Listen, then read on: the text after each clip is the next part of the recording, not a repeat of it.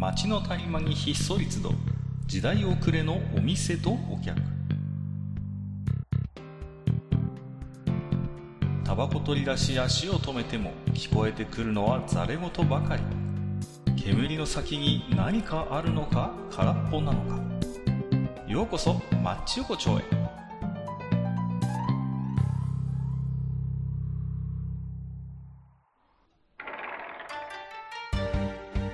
ゆう大将、まだやってる？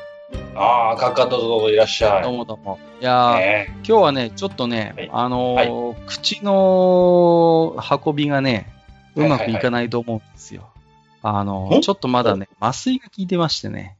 あら、どうと言いますのはね、えいやー、ちょっと久しぶりにあのー歯医者さんに行きましてね。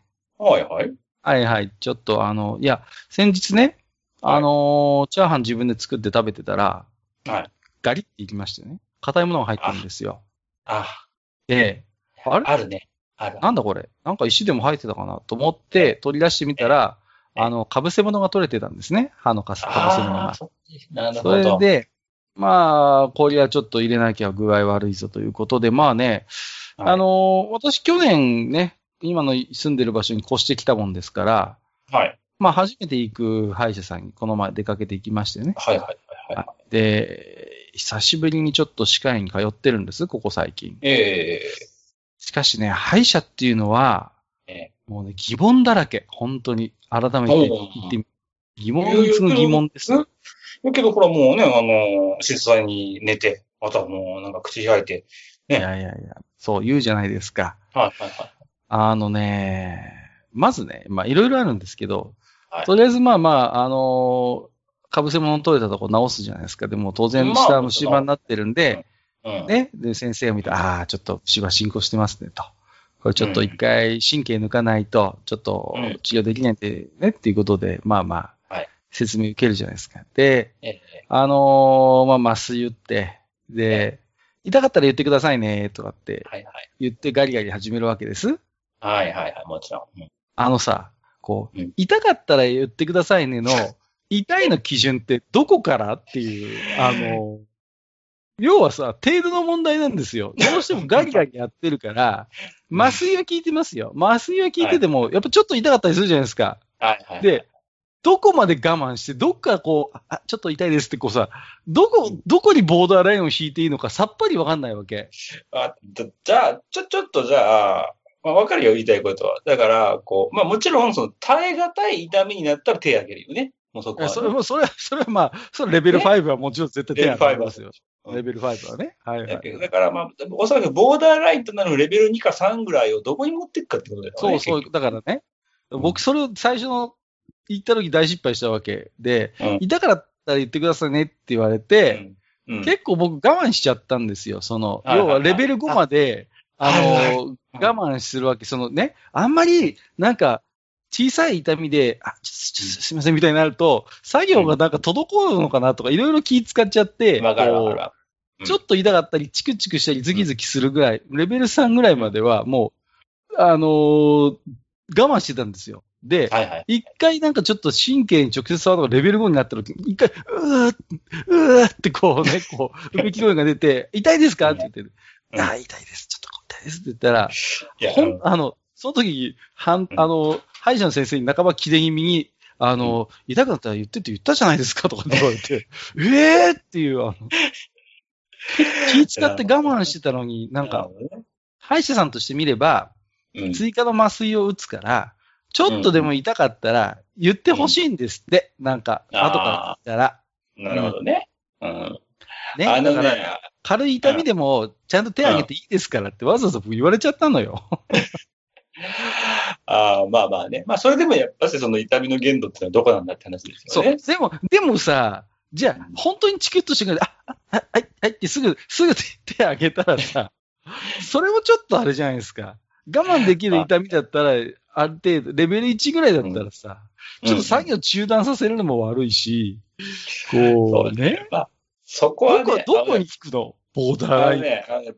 僕はね、そこに対してね、一つね、あの、いい、なんていうかな、事例を一個持ってて、実あはあ、。ぜひ聞かせてくださいよ、そういうのも。あの、私がね、ちょっと昔勤めてたところにいた看護婦さんがいらっしゃってね、もうあの、はい僕よりだいぶ年の上の看護師さん。うん。あの、ものすごくね、あの、怖がりな方なんですよ。看護師。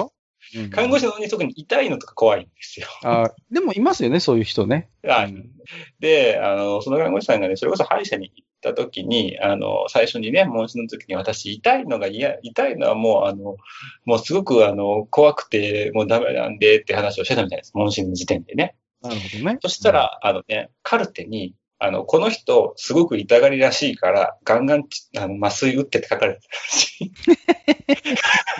うん、なるほどね。はい、なるほど。だから、まあ事前に、あの、ちょっとオーバー気味に言っておくっていうのはありかもしれないなとは思いましたよね。この話。ないるほどね。いやそうそうそうそう。しておくと、ちょっと麻酔の量の加減とかね、あの、最初にしてもらって、で、かつ、こう、やっぱりそれでも、ちょっと、ああ、これあと3分やられたら声出ちゃうっていうやつはもう、こう手挙げた方がいいんじゃないあの、まあまあまあ、一つそれが大きな疑問としてあったわけですよ。はいはい。まあ、まず一つね。まあまあ一つ。あとね、その、そ結局僕は、あのね、その、そこの被せ物さえきちんと治療して治してもらえれば、終わりだと思ったんですよ。はいはいはい。そうですよね。で、まあそんなにかかんないだろうと思ったら、まず行くと、全部の歯をチェックされるわけですよ。まあここまではいいですよ。で、まあ幸いその僕の場合はその被せ物が取れて、取れたところしか虫歯がなかったわけですよ。はい。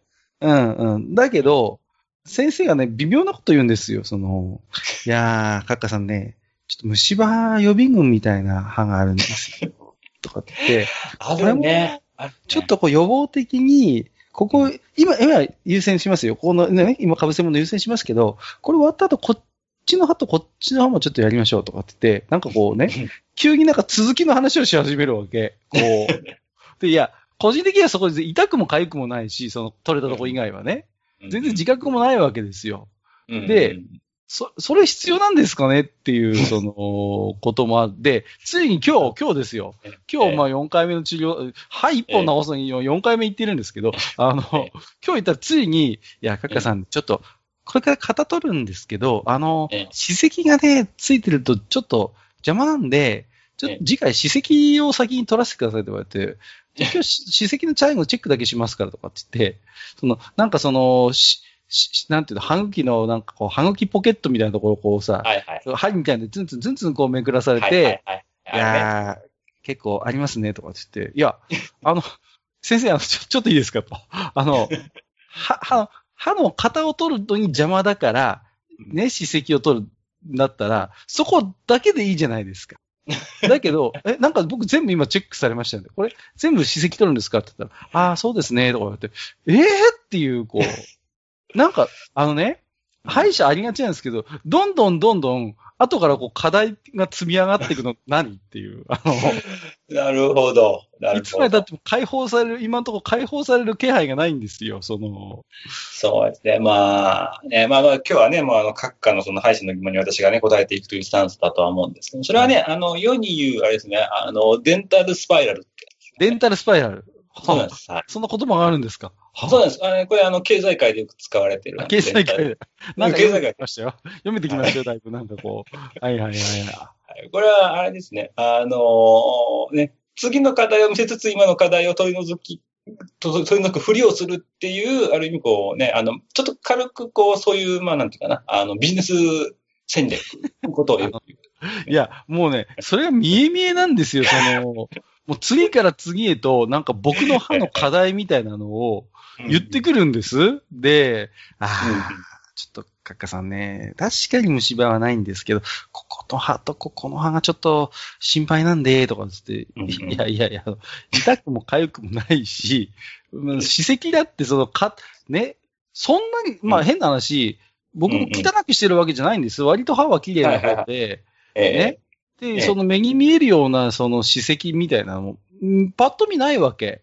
で、はいはいちゃんと、ちゃんとね、フロスも使ってるし、歯間ブラシも使ってるんです、僕は。ね。うんうんうんだから割とおトイレはしてる方なんだけど、その、なんか歯医者さん曰く、そのうん、歯茎のその、刺繍ポケットの中にある歯石って、まあ、取れないんですってね。その、ふつ普通にやってると。よね。ええ磨きしてると。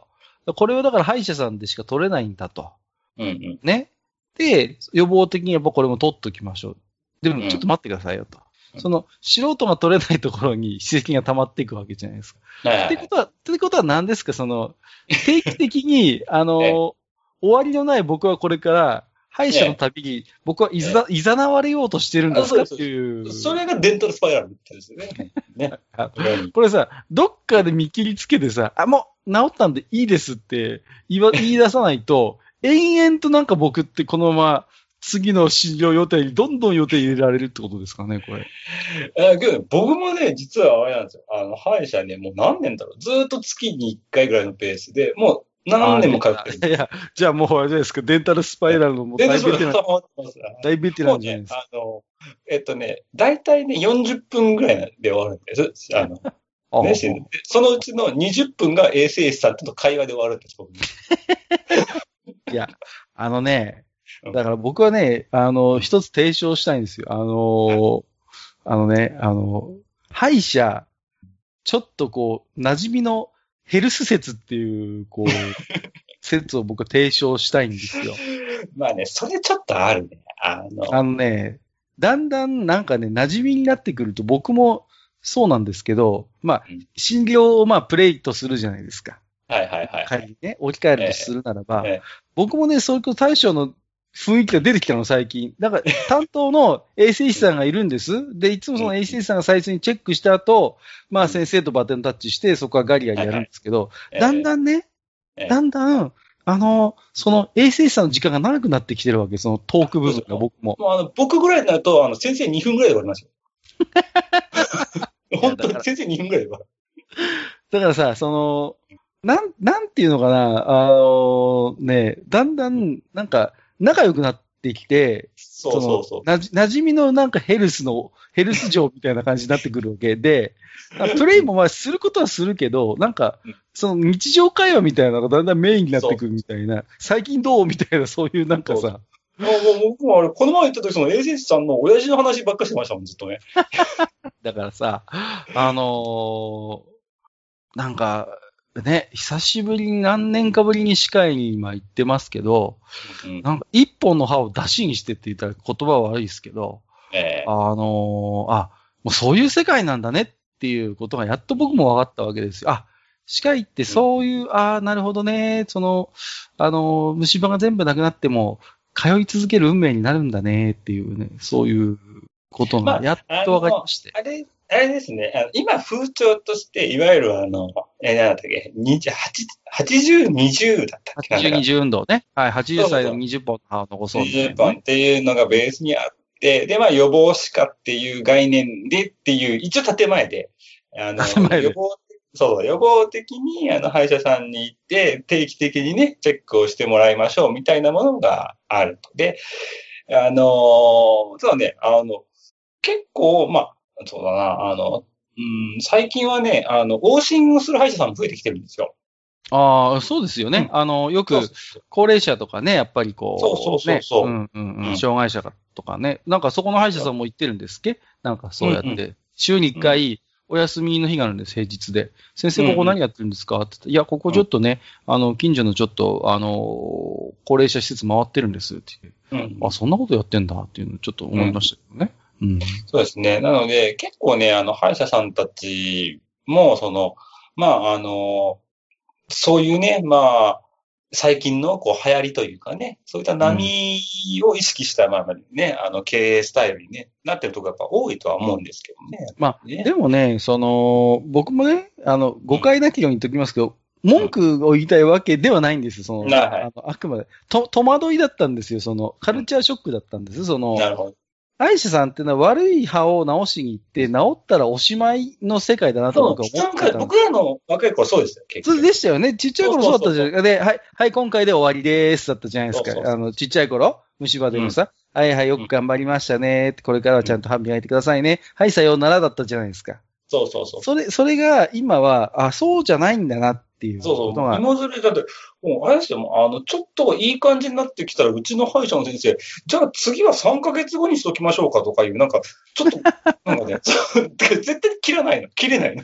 そうなんかね、だからうん、必ず、だから、はいおしまいっていうことがないわけでしょ？要そうは今の歯医者さんっていうのは、も定期的にはチェックしなきゃダメなんだなっていう、う。してもらわないうんっていうような状況には今、ありますよね。まあ、えーまあ、あまあね、保険が使えるっていう意味ではありがたい話なんではあるんですけどね。まあまあまあまあね、そそれはね、いつもうちの先生も強調するんですけど、すべて保険でできますから、ご安心ください。よっぽど金がないと思われてるんだろうなと思ってさ。こうで、あの、カカさんいいですか？あの、被せ物も白いのも、あの、金属のもあります。どっちも保険効きますからご安心ください。どっちにしますかとか言われてさ、そんなに保険が効く保険が効くって強調しなくたってさ、ね、あの、よっぽど多分貧乏人だと思われてると思うんですよ。平日に私服でプラプラ行ってるからね、僕は仕事からさ。こいつ何者だと思われてると思うんですよ。まあまあ。だ、だからね、まあんいいんですけど、はいああ、ちょっと最近、ちょっと勉強になったなっていうまあね、これも時代の流れなのかもしれませんけれども、まあ確かにね、あの、まあ私、あの、ね昼間ちょっと高齢の方とあの、接する仕事の多い仕事なもんですから、あの、実際にね、僕も思いました。あのね、歯が残ってる人の方がが基本的には元気です。ああ、やっぱりね。うん基本食べる、であの、うそうそう、えっとね、あの、まあ、あの、まあ、いわゆるこう、認知とかね、あの、はいはい。体とか、まあ、いろんなところで判断して総合的にやっぱり歯が残ってる人の方が、基本的には、あの、健全というか、そういった方が多いですね。うん、それはいだい。からね、うん、だだいい、だからそう考えればさ、いい流れなのかもしれないよね。その、そうですね。まあ、予防歯科っていうのは、そうですね。うねん。でもね、一つだけ最後に、一つだけ最後文句言わせてもらっていいですか？はい。あの、はいまあ、毎回僕もね、あの、ぶっとい麻酔打たれるんですけど、注射でね。うん、見るとゾッとするぐらいのやつなんですけど、あの、この前息子がちょっと虫歯があるって連れてって、息子も今虫歯の治療始めてるんですよ。そしたはいら、息子はね、なんか塗る麻酔みたいなのなんかさ、おー、はいはいはい。チクンとするやつじゃないわけなんか、はい、じゃあ今塗ってますからね、はい、鼻で息してくださいとかって言ってさええ、僕もそれにしてよーっていう。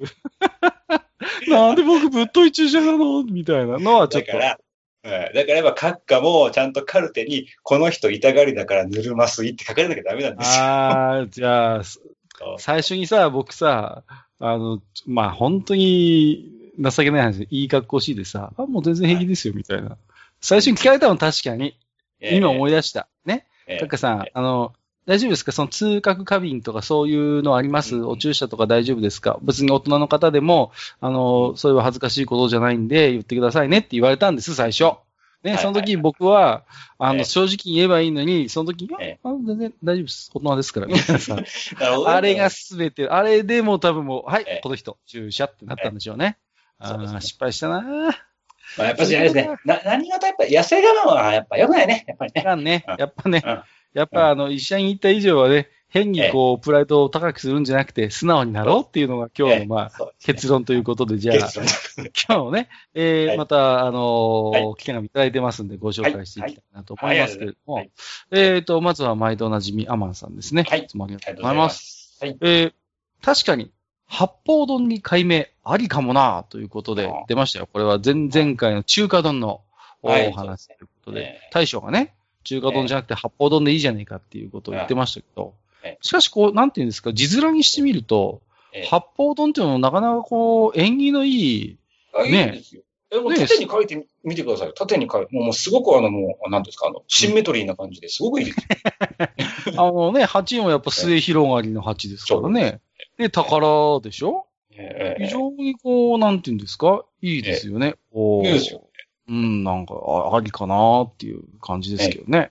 うんまあ中華丼ほどね、あの、大量でもないですしね。そうですよね。八方丼悪くないかなと思います。多分ね、あれでしょうね、こう、尻尾焼き関係の人が紛らわしいから、ちょっと、あ、そっちからの、そっちからのちょっと、ちょっとそういう、あの、工芸細工方面からもしかしたら、まさかのクレーム来てるかもしれない、クレームが来てる。るのかもしれないですね。ちょっと尻尾焼きは、ほら、あっちも焼きってつくじゃないですか。だから、そうですね。ちょっとそういう、そういうマリナーシードやめてくれるみたいな。そう。尻尾焼きがあるんだから八方丼はちょっと困るよみたいなのはあるかもしれませんけどね。なるほどね。じゃあ、八宝菜はいいのかやって思っちゃうけどね。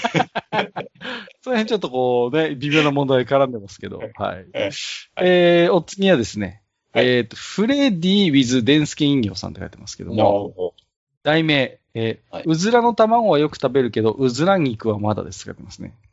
えー中華丼が中華料理の蝶みたいな名前なのに地味ですっていやいや、カッカさん、よく思い出してくださいよ。最強の日本妖怪が誰だったかあ。ぬらりひょんですよ、ぬらりひょん。キングオブ地味じゃないですか。蝶なんてそんなもんでいいんですよ。まあ、チャーハンの方が5億倍好きですけどねって書いてるんですけど。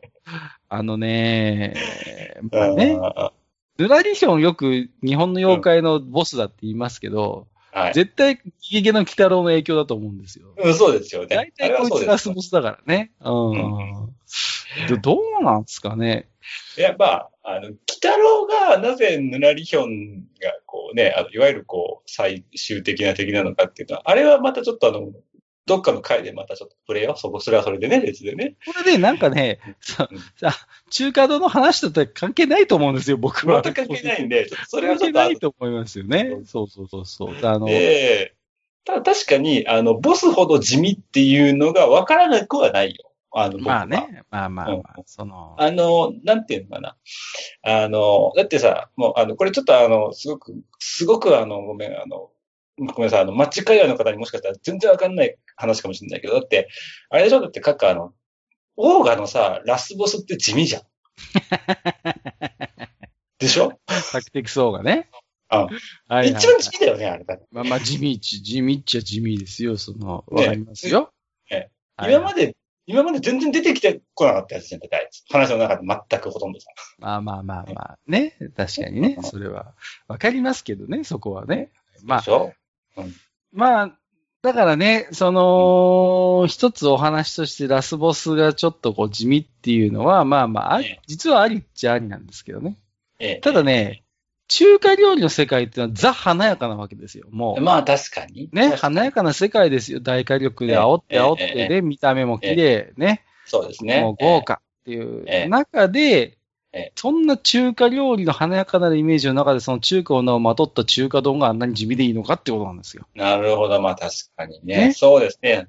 そう考えると、あの、ままあね、もう見た目的にルーローハンに負けてるもんね、だって中華。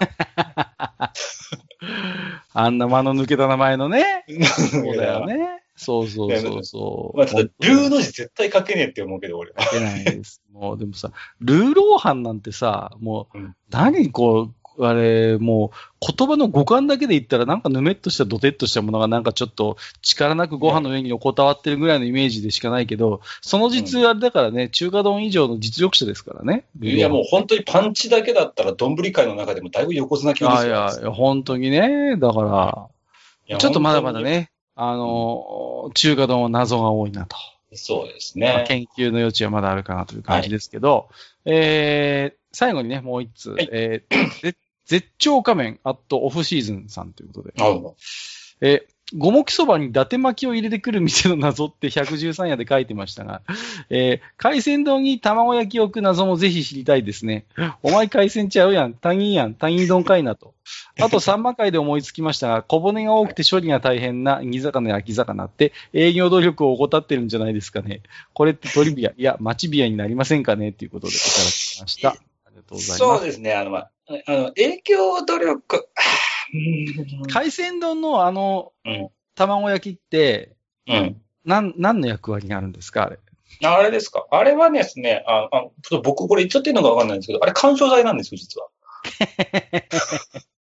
干渉剤。干渉剤なんです。そうなんです、そうなんです。あれ、あの、海鮮って実は、あの、仲がいいように見えて全員ライバルなんですよ、あれ。基本的に。みんな仲良く乗ってるように見えますけどね、見えるでしょう。うんん。だけどね、よーく見てくださいよ。まずね、あの、まあ、よく乗ってるのはサーモンじゃないですか。ねサーモンってますね。はいはい。ね、サーモンとかが入ってて、で、あと何？あの、まあ、なぜかこう、なんていうのかな。あまあ、まあ、海鮮系で言うとサーモンがあって、海苔があって、まあ、ちょっとね、あの、お野菜があったり、まあ、いろいろあるんですけど、まあ、マグロが入ってる時もあったりで、カニカマ入ってる時あるでしょ？たまに。いるね。いいるでしょ？うん。つまり、あいつだけ偽物だからみんな攻撃するんですよ。うんかわいそうじゃん。一応あいつだっていろいろ混ぜ物入ってるけど、魚魚肉でしょ？一応は。だから、お前何なんだ？お前一体、お前一体誰なんだよっていうのを、まあまあまあまあ、僕卵ですよって言ってくれ。なるほどね。そういう、そうそう。あいつがいるおかげで、まあ、そうそうそうそう。谷川くんもまあ、なんとか、プライドを保っていけるとそう。僕皆さんと相性悪くないけど、陸出身ですよってこうね、うまいことね場を和ましてくる。でも大体でもああいうところに入ってるた、た、卵焼きって出汁入ってるでしょ？まあまあ、そうね。ちょっと、ちょっと海鮮要素を入れてますけどね。そうそう、海水量ちょっとはね。あいやねの、僕ね、思うな、海鮮のあの巻物って僕食べにくいなって毎回思っちゃうんだよね。巻巻物ってどういうことですか？だから、あの、普通の海苔巻きあるじゃないですか。もうあの、かんぴょうと卵と、あはいはいああのね、太巻きのこと？あのそう、そうそう、太巻き。太いやつ。うんあれはね、さ太巻きは、あの、僕ちっちゃい頃苦手だったんですよ。はいはいはい。食べづらいし、ポロポロこぼれるし。うんでもね、最近ものすごく好きになってきたんですよね、太巻き。いやね、僕ね、うんあの、あの、太巻き自体はね、違う、あいいんですよ。僕ね、海鮮の太巻きが、わかる。あの、恵方巻きやってる時に、そうそうそうそう。よあの、よく豪華なやつでしょ？あの、ちそうょっと高めのやつね。そうそう。じゃあ、あの、スケロクとかに入ってる巻き寿司は全然もう OK なの、まマジで。で、あのね、きゅううり、かんぴょう、桜でんぶ、そうそう卵焼きみたいなやつでしそうょ？そうそうそうそう。なんでかって思ったら、あのさ、口の中で、あの、やっぱね、ごちゃ混ぜになっちゃうんだよね。本当に、ああれの、ね。あれそさ、いや、見た目は確かに豪華で、そううわっと思うんですけど、あそうそうそう。のーあのか、豪華海鮮太巻きって、どううんなんだろうね。そうなん こいつなんだけどさ。こいつなんかすごい、なんか今、あの、我々、あれですけどね、あのー、恵方巻き業界から命狙われるようなこと言って多分。狙われても、あの、ことごとく恵方巻きのことをちょっとね、名指しでディスってるからね。あ、いうや、ちのね、あの、うん嫁さんもね、あの妻もあれなんですよ、あの、恵方巻き好きじゃないんですよ、あんまり。で、ああの、恵方巻きなん恵方巻きなんて、海苔屋の陰謀だってバッサリですからね。恵方巻き海苔屋の陰謀論っていうのを、海苔物陰謀論しきりに言うんですよ。あのものは海苔屋の陰謀だっつって。あ、なるほどね。あの、いわゆるさ、スケログとかに入ってる、いわゆるあの巻き寿司があるじゃないですか。ねはいはい。あの、オーソドックスな。僕はね、あれはね、巻き寿司の中でもう最高の、あの、バランスだと思ってるわけ。僕の中で。細巻きね。ああ。うんいいですよ、あれは。あの、全部の具材が喧嘩してないんですよ。あの、いいば、いや、シンプルなんだけど、極上のバランスですよね、あれは。そうそうそうそう。で、唯一、あの、なんていうの、異色を放つのが、キュウリの、あの、歯応えっていうか、こうね、あの、歯触りっていうか、食感なんだけど、それはいい味として出てるわけなんだよね、あれね。あれはあれで、だから、ちゃんとね、機能してるんアですよね。になってて、だから機能してて、だからね、あれ完成されてるんだけど、だからね、全然完成されてないんですよ、最近のあの豪華な海鮮太巻きって。そう、うんそうなのよ。で、結構なんかなわけで、巻きも甘いのか、なんかすぐボロボロボロボロこぼれるじゃん、あれ。あれさうん。どうなのかな巻くして、あれ、あれ巻くぐらいだったら、もう、それぞれの、こう、具を丁寧に並べてくれた方がよっぽど食べやすい。そうそうそうお箸で食べた方が食べやすいのになって思っちゃう。海鮮丼にしてくれたらもっといいのにって思っちゃうよね、あれね。確かにね。えあとあの、小骨が多くて処理が大変な煮魚、焼き魚、営業努力を怠ってるんじゃないかっていうことでね。ーこれはね、ねあ、の、僕は知ってます、答えを。ああ、これはね、あえて、そうしてるんですよ。ああ、で、これにね、出資してる人たちがいるんですよ。ああ、あのね、箸業界ですああよ。。箸の業界が、ええ。ね、あなた方、ちょっと骨が多くて食べづらいようにしてて、そのままでいてくださいとどうぞ。なるほど、なるほど、なるほど。ああいえう、ね、焼きサンマにしろ、まいあ、アジでも何でもいいですけど、ああいう小骨のある魚って、まあうん、はっきり言えばフォークやスプーンの出番はないわけですよ。まあ確かにもう日本においては特にね、全くないです。そうでしょ？ね、ああいうのをさ、器用に箸で干し食って食べるわけじゃないですか。はいはいはい。もうねうん、これに大変助かってるわけ、箸業界は。なるほど。箸もう、ねということはやっぱし、あの、箸業界は基本的に魚とつぶつぶなわけなんですね。ズブズブですよ、もうもう、あもう、一連卓勝ですから。もあ、なう、るほど。もうどっちかが潰れたらどっちももう、もうもう同じ船に乗ってるわけだ、結局ね。そうそうそう、そういうことなんですよ。だからね、骨が少なくて食べやすい魚っていうのは困るわけですよ。ね。ああ。だからもう、どうかさんまさん、アジさん、ホッケさん、ね、あの、カレーさん、そのままでどうぞ、煮魚、焼き魚、お願いします。そこに、我々の出番がありますので、今後も一つお願い、間違ってもあの、皆さん食べやすくならないように一つお願いします。ということで、箸業界がだいぶね、だいぶディベート払って、なるほど。はい。ねこれはだかまらね、あね、そうそうそうだから教材なんですよ、ある意味。子供たちが箸を使うときに、うちの息子もそうですけど、焼き魚っていい教材になるんです。食べづらいとか、ブーブー言いながらもお魚好きだから、なんとか箸を操って食べてるわけですよ。これがね、いい教育になるわけですよ。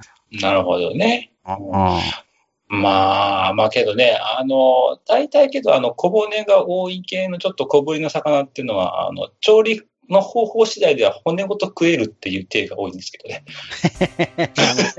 圧力鍋とかね、いろいろ上手に使えばね。いや、わかりますよ。それはね。小ぶりのアジなんかだったら唐揚げとかでも食えるしねあ。、そうそうそうそうそう。ね、ちっちゃい味なんか、小味なんか、あれ美味しいですよね。そうそう、唐揚げね唐揚げにして頭ごとバリバリいっちゃうみたいなね。ね。うまいですよね、あれね。ねあれううんまいです。ねままあ、それをでもね、掴んでる箸は多分苦々しく思ってると思うんですよ。ああ、なるほど。なんで、なんでもっと大ぶりなので、しかも焼き魚にそうしてくれなかったの？そうそう。骨ご、骨ごとバリバリ食って困るんだよ、これじゃあ、みたいなさ。多分、その小味の唐揚げを掴んでる箸は渋い顔してると思います。あもうだあれでしょ？あの、南蛮漬けとかもすっごい酸っぱい顔してんだもんね。南蛮漬け困るよ、ちょっと、みたいなさ。何何もっとちょっと俺たちが活躍できるような調理法にしてくれよ。何勝手にあげちゃってんのってことになってるわけですから。そこはね。まあ、なんとかね。ですから、あの、食べづらい魚は食べづらい魚で、あの、意味があるというところで。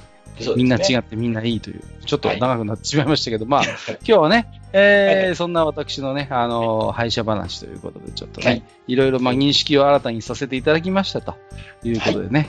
はい。まあ、皆さんもぜひね、えーはい初めの問診大事だよということだけはちょっと今日は覚えて帰っていただければなと。そこで、えー塗り薬か注射かの運命が決まるかもしれないという。そうですね。はいまあできればもうは、最初の問診だけはもう、あの、子供のように、こう、澄んだ目で、こう、先生にね、向き合っていただいて、はい。なるほどね。そういうことでございますね。はい。はいじゃあ今日もね、あの、これからちょっとコンビニ寄って、はい、あの、はいい、つもの歯ブラシ、歯磨き買って帰ろうかなと思いますんで、はいはい。今日もどうもありがとうございました。はい。危ないよ。はい。はい。はい、ありがとうございます。どうも。はいはいありがとうございました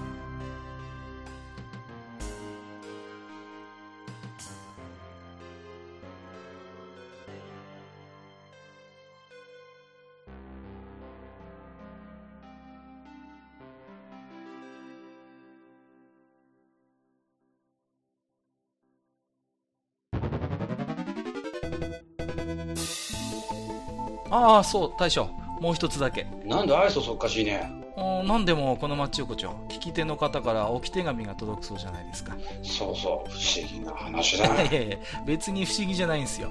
で、えーと、どうすれば届くんですか？あーなんでも、ブログのお便り投稿フォームか、直接メールすれば届くんです。うーん。えーブログに載ってるメールアドレスに直接送ってもいいんだね。えー、何々メールアットマークマッチサイドドットネットか。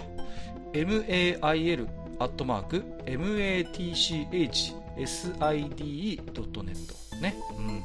公式ツイッターでは番組更新のご案内や予告が載るらしいし、ハッシュタグマッチ横丁をつけたつぶやきも番組で紹介する場合もあるみたいだよ。うん。じゃあ一応フォローしてみっか。皆様のお手紙、おお待ちしております。